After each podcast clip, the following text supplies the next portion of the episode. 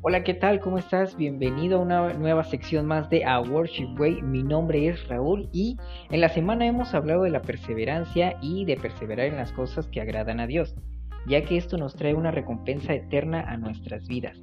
Recuerda que el perseverar es la acción de ser constantes ante una idea, proyecto o creencia en la cual nosotros confiamos que al concluirla o hacerla realidad habrá valido la pena. Es muy importante estar atentos a las cosas que pasan a nuestro alrededor, para que cuando ocurra alguna adversidad no dejemos de perseverar. Pero también es importante que cuando tengamos un logro no nos quedemos solo con esto y continuemos hasta el final.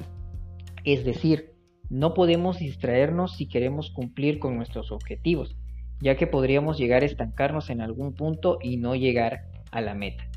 El apóstol Pablo nos explica bien esta situación en Filipenses capítulo 3 versículos 12 al 14.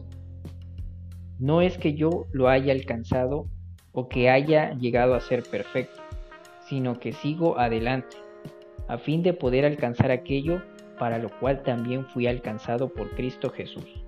Hermanos, yo mismo no considero haberlo ya alcanzado, pero una cosa hago olvidando lo que queda atrás y extendiéndome a lo que está delante, prosigo hacia la meta para obtener el premio del supremo llamamiento de Dios en Cristo Jesús.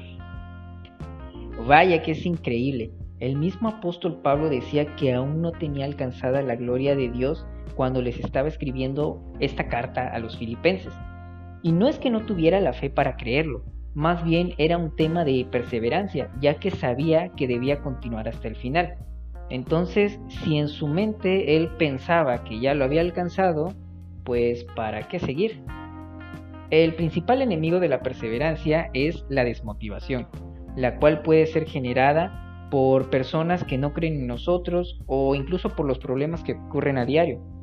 Pero otro enemigo de la perseverancia es la comodidad. Cuando obtenemos un logro en la vida sentimos alegría, orgullo y una cierta satisfacción. Esto trae un descanso a nuestra alma, ya que lo vemos como una recompensa por todo el esfuerzo que hemos realizado. Sin embargo, hay que recordar que ese logro o recompensa no es la meta final, ya que de lo contrario podemos llegar a caer en el conformismo y en la mediocridad y al final quedarnos estancados por eso el apóstol Pablo dice, olvidando lo que queda atrás y extendiéndome a lo que está delante, prosigo hacia la meta.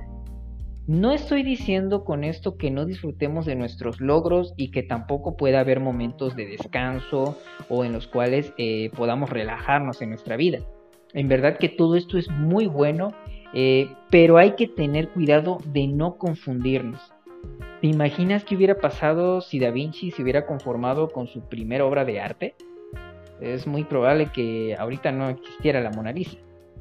¿O qué tal que Thomas Edison se hubiera conformado solo con inventar el fonógrafo? De seguro los avances tecnológicos en la electricidad estarían muy retrasados o quizás no serían como los conocemos ahora. Es más, quizás ni siquiera habría internet. Ponte a pensar todo aquello que perdiste por conformarte con algo que obtuviste en el pasado. Ahora piensa que debes continuar para no perderte lo que te espera en el futuro.